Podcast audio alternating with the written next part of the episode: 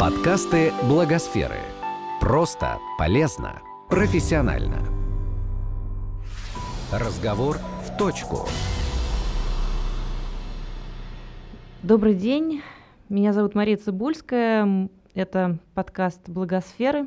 Сегодня мы обсуждаем э, проект приказа Минздрава по реабилитации для детей и взрослых – Сегодня с нами беседует Екатерина Клочкова, врач-невролог, физиотерапевт, руководитель ОНО физической реабилитации. Екатерина, добрый день. Здравствуйте. Екатерина на связи э, телефонной с нами из Питера. Uh, у нас в студии Юлия Сухова, директор по развитию благотворительной программы «Спина Бифида».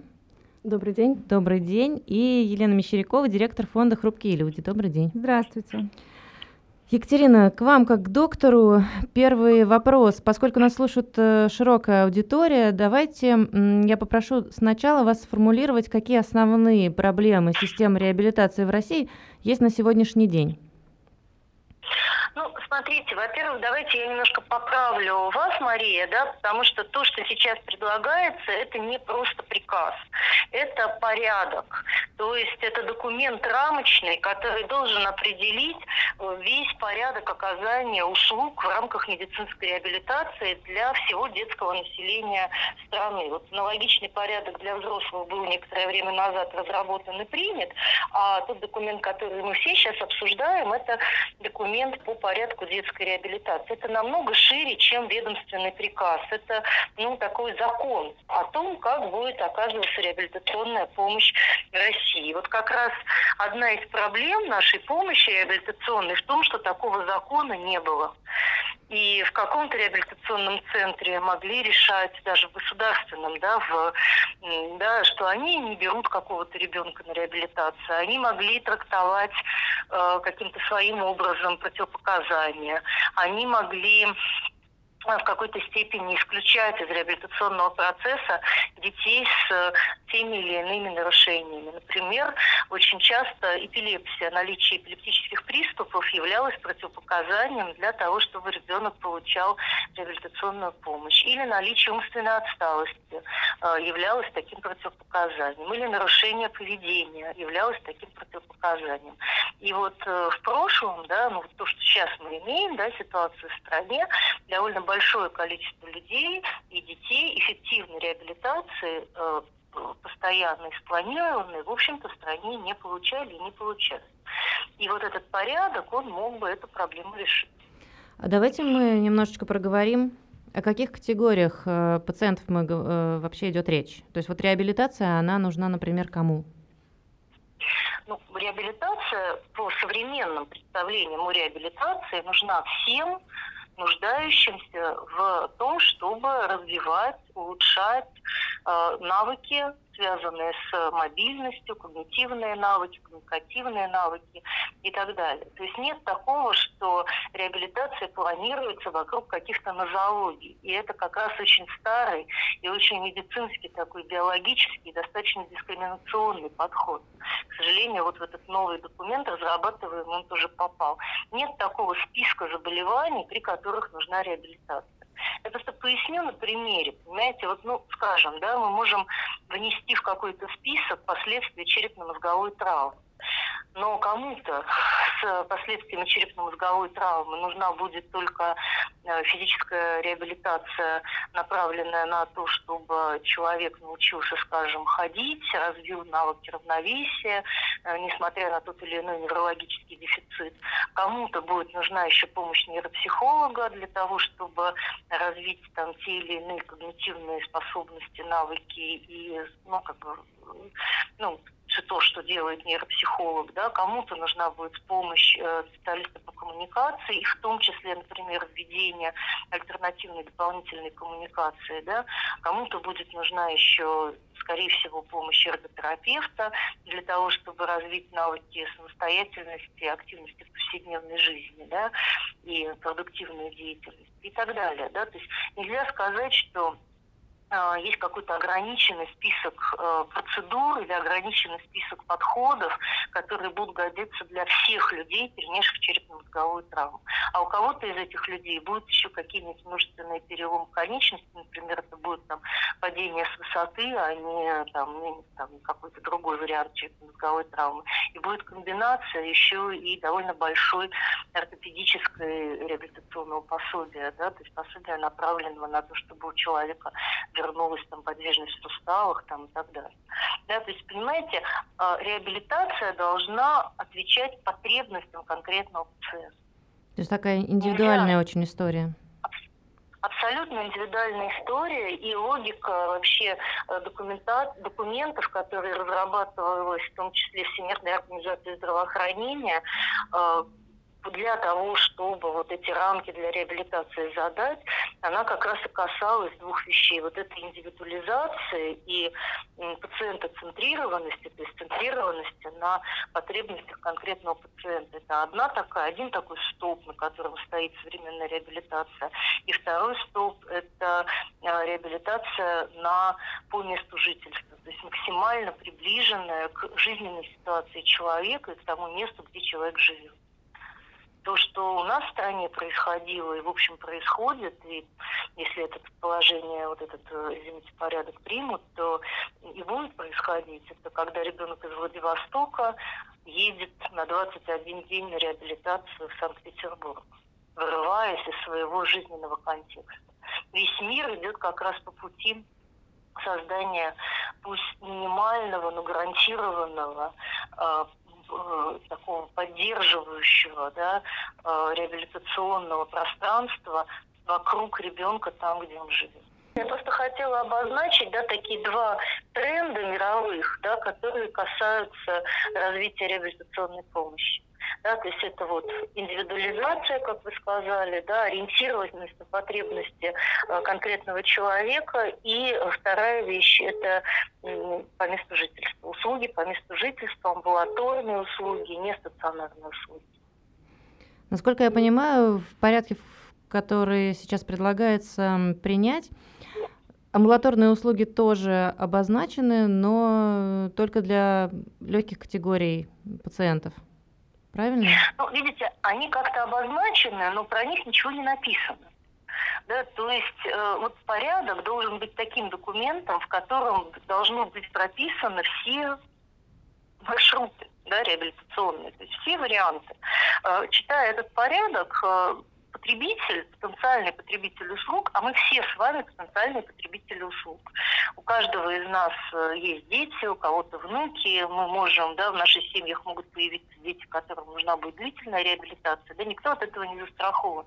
Но читая такой документ, мы должны понимать, что будет, на первом этапе, на втором этапе, да, дальше, что будет с этим человеком, какую помощь я смогу получать, в чем будет сущность как эта помощь будет соотноситься с наиболее эффективными и методиками, которые доказали свою э, состоятельность и эффективность и безопасность да, в каких-то исследованиях. Да? То есть как это все будет устроено.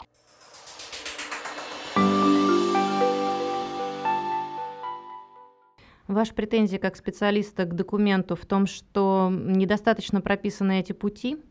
Правильно я услышала? А, мои претензии, во-первых, э, связаны с тем, что документ совершенно четко ориентирован на стационар, на стационарные виды помощи. То есть это документ, который абсолютно четко ориентирован на оказание стационарной медицинской помощи. Чем это обусловлено, знаем, может да, быть, по-вашему? Ну, какой в этом смысл? Почему...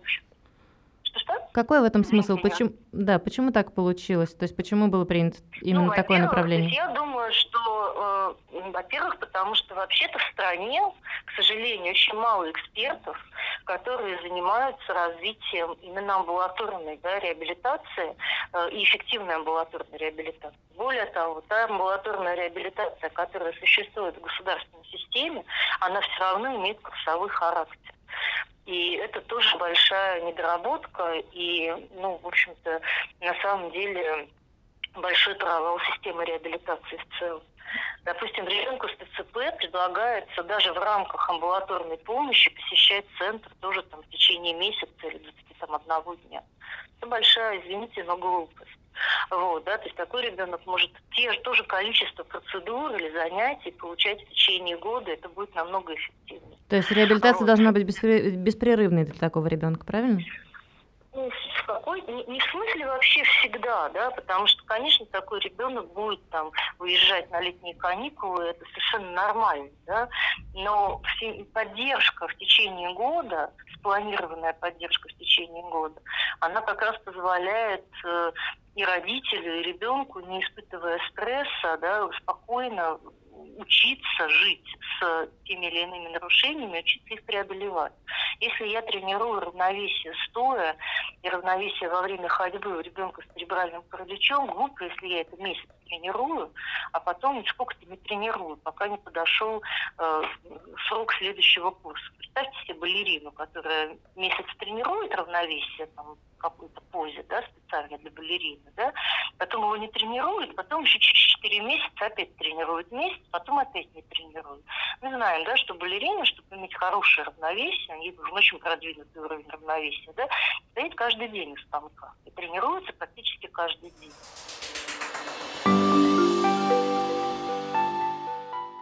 А давайте и еще немножко это... поговорим а, про ситуации с э, реабилитацией пациентов. Я бы попросила наших э, коллег из НКО. Елена, расскажите, пожалуйста, uh-huh. Про ваших подопечных, как вы решаете проблему реабилитации, удается ли вам э, организовать ее дома для ваших подопечных, например? Ну, как уже сказала Катя, у нас действительно острый дефицит специалистов по физической реабилитации. И на самом деле очень долгое время считалось, что наших э, пациентов, подопечных э, детей взрослых с несовершенным остеогенезом невозможно реабилитировать. Ну как же можно с ними заниматься, если у них кости ломаются? А не учитывался тот факт, что как раз-таки укрепление мышц э, позволяет этим костям становиться более крепкими.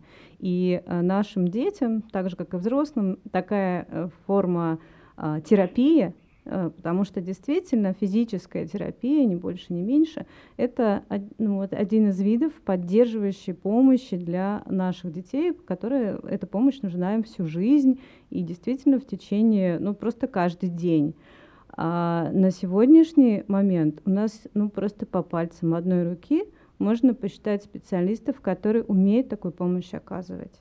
И э, я очень переживаю насчет того, что какие-то из наших детей могут оказаться с тем самым отрицательным потенциалом, то есть не, непригодные для реабилитации, учитывая... Да, мы к этому сейчас еще перейдем, мы еще учитывая про это не уровень сказать. А, образования э, людей, которые, например, занимались э, созданием этого порядка, а, вполне вероятно, они просто не знают, как вообще к таким детям можно подступиться, и, и, просто наши ребята могут так же, как не получали, так и не будут получать.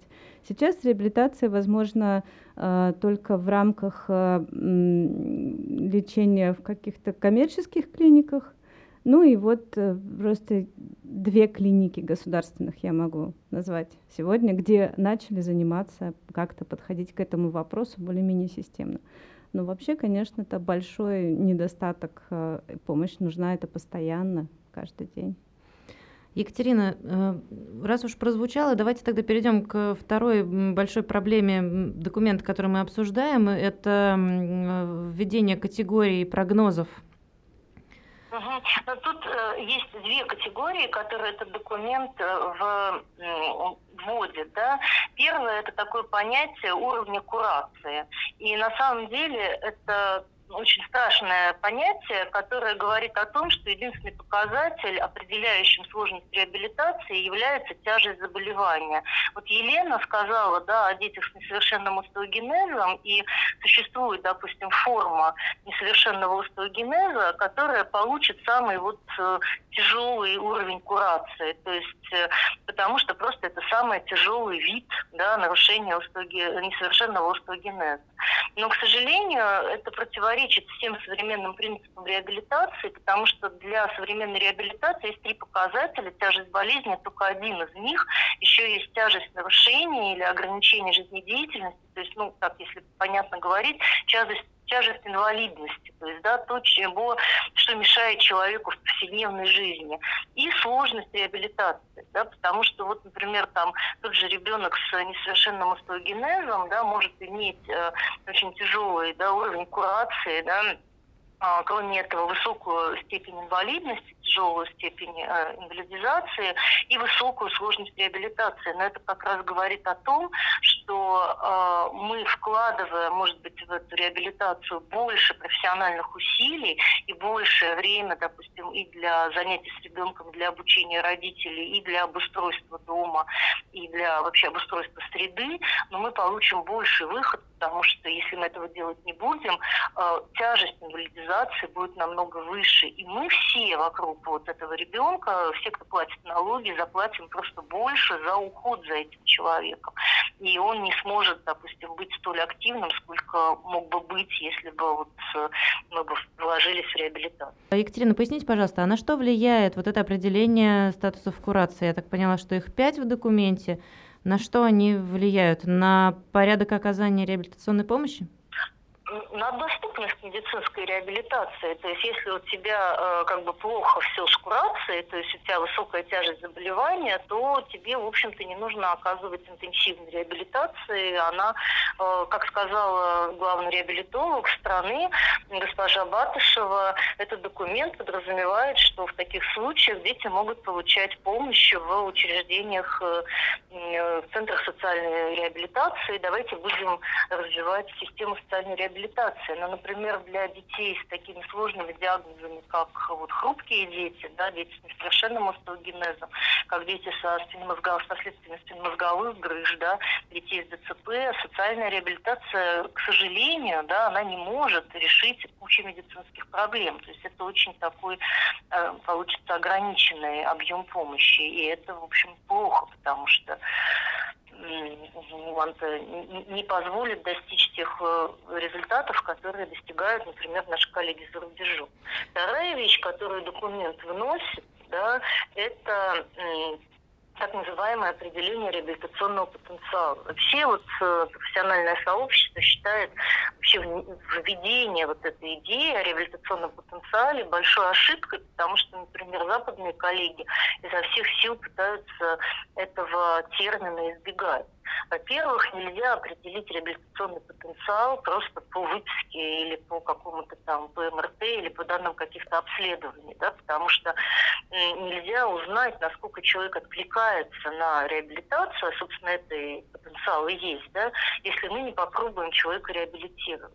То есть в документе есть такая ловушка, как бы, да, что мы можем сказать, что у человека низкий реабилитационный потенциал и резко ограничить объем реабилитационной помощи или вообще отказать человеку в медицинской реабилитации, опять переведя его туда вот в область э, социальной реабилитации. Ну, то есть вместо, вместо улучшения качества жизни пациента посредством медицинской реабилитации предлагается только адаптировать их к существующему положению дел, правильно? Ну и даже адаптировать, э, ну, даже не знаю, как это объяснить получше. Ну вот смотрите, да, допустим, у вас есть ребенок с э, тяжелым церебральным параличом. Ребенок, который никогда не будет удерживать самостоятельно голову и не научится никаким навыкам, связанным с артикулизацией. По классификации, которую сейчас, по-моему, все уже цитируют, классификация больших э, моторных функций JMFCS, да, это пятый уровень. Но этот ребенок может, да, нужно отслеживать, например, развитие у него тяжелых ортопедических осложнений. Э, нужно отслеживать, дум, думать о стратегии ведения этих осложнений, если они уже даже возникли. Э, наблюдать и обучать его в рамках э, физической реабилитации, обучать его использованию тех небольших компонентов движения, которые у них есть для помощи в перемещении, для того, чтобы перемещение, допустим, из э, кровати в коляску, из коляски на пол, из э, пола на колени, там, на руки маме, проходили по одной и той же схеме, при этом они, ну, как бы ребенок ждал этих перемещений, знал, как они будут происходить, у него не возникали какие-то реакции патологические или там, неправильные движения в процессе этих перемещений. Кроме этого, мы можем развивать у этого ребенка целый целое, э, да, допустим, делать какие-то дыхательные пособия, развивать и поддерживать подвижность грудной клетки, да, препятствовать развитию сколиоза и так далее. И это все медицинская реабилитация. Понимаете, это все как бы э, корпус да, умений, знаний специалиста по реабилитации, которые должны оказываться в рамках вот, медицинской реабилитации и того документа, который мы обсуждаем. А по документу получается, что это ребенок с низким реабилитационным потенциалом, пусть идет в центр социальной защиты, да, э, в реабилитационный центр системы социальной защиты. И там у него будет хор, домоводство, одно занятие адаптивная физическая культура, да, Понимаете, ну, нельзя подменять одни понятия другими понятиями. К сожалению, мы имеем дело со здоровьем. Да, и вот последствия такого документа могут быть катастрофичными, но для моих пациентов это процентов 50 детей, да, они будут лишены помощи государственной системе. А это значит, что вот, ну, вот мы же в рамках благосферы с вами разговариваем, да, это значит, что это будет нагрузка на фонды, нагрузка на, потому что родители все равно будут платить этой помощи. Да, нагрузка на частные клиники, нагрузка на НКО. Мы и так дополняем несуществующую или неэффективную систему реабилитационной помощи. А сейчас на нас нагрузка возрастет еще больше. Это сделано, по-вашему, в рамках экономии бюджета или это просто, просто ошибка и недосмотр специалистов? Знаете, я не знаю, э, на какой международный опыт ориентировались э, вот, э, люди, которые писали этот документ. Э, ни для кого не секрет, что наша система реабилитации, к сожалению, оказывается и неэффективной, и отстающей на несколько десятков лет от тех систем, которые та же Всемирная организация здравоохранения считает модельными для мира и советует их. Изучались ли эти системы? Да? Или мы ориентировались на опыт нашего, не знаю, там, районного, там, областного отделения реабилитации стационарного, которую, вот, в котором мы работаем и который мы знаем.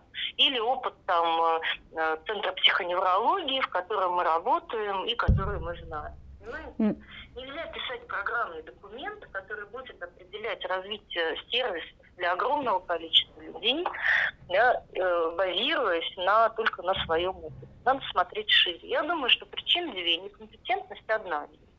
Вторая причина, думаю, что речь об экономии бюджета тоже шла.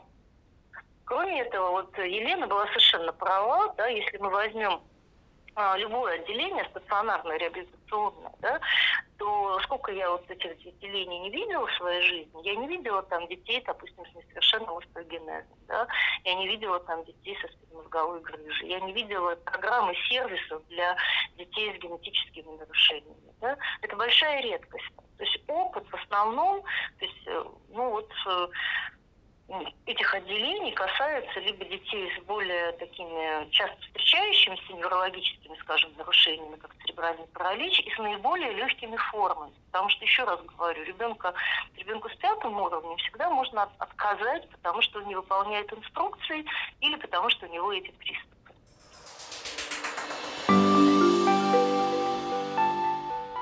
Юлия, расскажите, пожалуйста, о том, как сейчас э, благотворительное сообщество пытается повлиять на рассмотрение документа и каким-то образом заявить о вообще этих проблемах, чтобы Минздрав услышал. Э, мы э, в рамках благотворительной программы «Все вместе» фонд «Сделай шаг» также подписал среди 21 благотворительной организации обращение к Дмитрию Медведеву с просьбой э, настоятельной пересмотреть данный э, проект правил реабилитации и включить в ближайшее время в состав комиссии экспертов, настоящих экспертов, которые физических терапевтов и реабилитологов, докторов, которые могут повлиять как-то на изменения данного порядка в, э, в пользу детей э, и взрослых, о которых идет речь, которых нужно необходимо реабилитировать. Елена, позиция вашего фонда. Я так понимаю, вы тоже в подписантах этого документа. Да, мы, конечно же, солидарны здесь в этом вопросе, и э, в том числе э, были инициаторами этого письма, потому что э, я совершенно не представляю, как все это может обернуться. Я вижу, насколько действительно этот документ устарел. Взять ту же самую физи- физиотерапию, которая до сих пор используется в наших поликлиниках, больницах, и, и, и это, это является сегодня Э, методом реабилитации. Это не доказательно, никто не может подтвердить, что эти методы, эта магнитотерапия как-то влияет на здоровье, но на это тратится как, куча каких-то денег, э, времени, сил, и э, родители уповают на эти магниты, хотя они совершенно, ну, никто не может подтвердить, что это, как, что эта помощь эффективна. А при этом есть современные методы воздействия, есть правильные подходы к реабилитации, о которых говорит Екатерина Клочкова, потому что э, действительно э, все это уже есть, оно происходит, и мы, а мы все время живем в каком-то королевстве кривых зеркал, где одни дети, которые вот смогли, да, родители которых знают Катю или кого-то еще из э, ее круга э, специалистов и смогли к ней попасть, и их дети получают адекватную, эффективную помощь, а есть родители, которые продолжают лечиться магнитами, ну, их дети, и, соответственно, совершенно никакой поддержки они не получают. Очень хотелось бы эту ситуацию изменить, и, конечно, очень важно, чтобы а, в к рассмотрению этого документа подключились специалисты, у которых есть э, этот международный опыт, чтобы мы все-таки двигались вперед, а не топтались на месте, ну сколько можно. Получается, что как и сейчас нету равного доступа у пациентов к реабилитации, так его и не будет дальше, если этот документ будет принят. Ну, есть опасения, что так и будет, да. То есть особой, особой разницы с тем, что было и что предлагается сейчас, э, видно только, скорее всего, э, наоборот, урезание этого поля. Закрепление вот этого вот порочного порядка, да, когда тяжелых пациентов просто лучше не замечать. Ну, во-первых, так, да, их лучше признавать какими-то, ну, им просто реабилитация. Паллиативными и все. Паллиативно, да, реабилитация им не нужна. И вообще лучше делать ее через год после того, как диагноз установили, что очень, ну, по, по большому, ну, это большая глупость. Ну, как это еще иначе воспринимать, я не знаю, потому что реабилитация нужна тут же ребенку. Как только его признали э, носителем какого-то либо нарушения, Тут же нужно включаться реабилитологам, помогать этому ребенку, помогать родителям обращаться с этим ребенком, и тогда можно избежать всех тех нарушений, которые за этот год произойдут обязательно. Это очень странная э, вообще история, и, и, и действительно это вызывает э, возмущение и в общем, желание менять э, и двигать все-таки нашу страну к прогрессу, а не куда-то в древние века.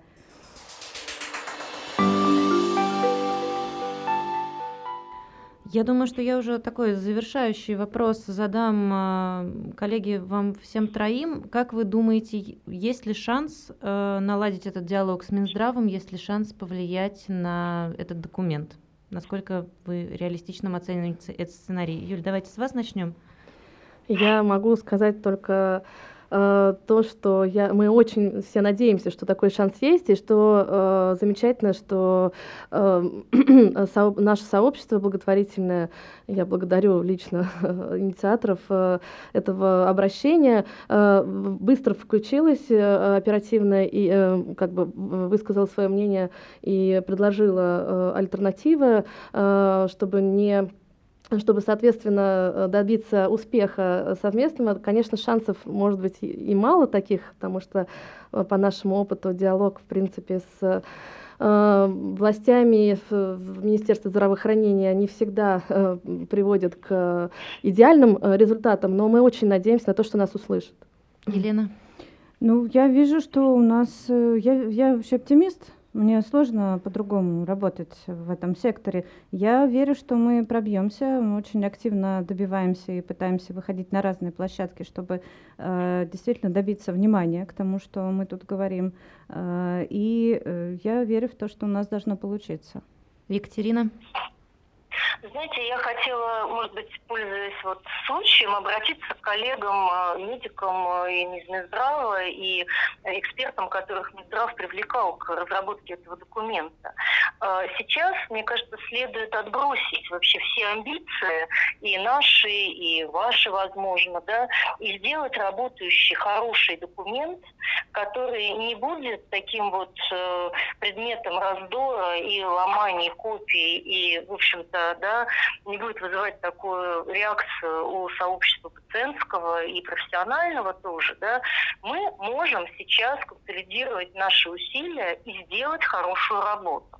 Если мы будем слышать друг друга и если мы будем э, использовать опыт друг друга невозможно да, сделать это в одиночку. Ни коммерческие секторы, да, ни коммерческие клиники, ни эксперты международные, если мы их позовем, да, ни эксперты из государственного сектора не могут эту работу сделать в одиночку. Мы должны объединиться. Именно поэтому и, в общем, да, экспертное сообщество НКО и вот те, кто вот э, как говорят, поднял волну, да, обращаются э, с просьбой да, о расширенной такой экспертной группе, которая будет работать над этим порядком. Мне кажется, мы сейчас не имеем права делать неправильных шагов и разрабатывать еще один мертвый документ, который не позволит нам сдвинуться в нужную сторону.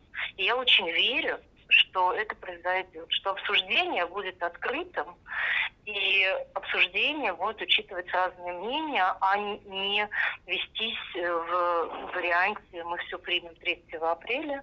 Как мы видим, уже 3 апреля его не приняли, слава богу. Но я надеюсь, что документ будет сделан хорошим. Спасибо вам большое, спасибо за участие. Я очень надеюсь, что ваш оптимизм оправдается. Присоединяюсь к вашим Э, к вашим пожеланиям, к вашим надеждам. Спасибо, всего хорошего. До свидания. Спасибо, спасибо. большое. До свидания. Этот подкаст создан с использованием средств гранта президента Российской Федерации на развитие гражданского общества, предоставленного Фондом президентских грантов.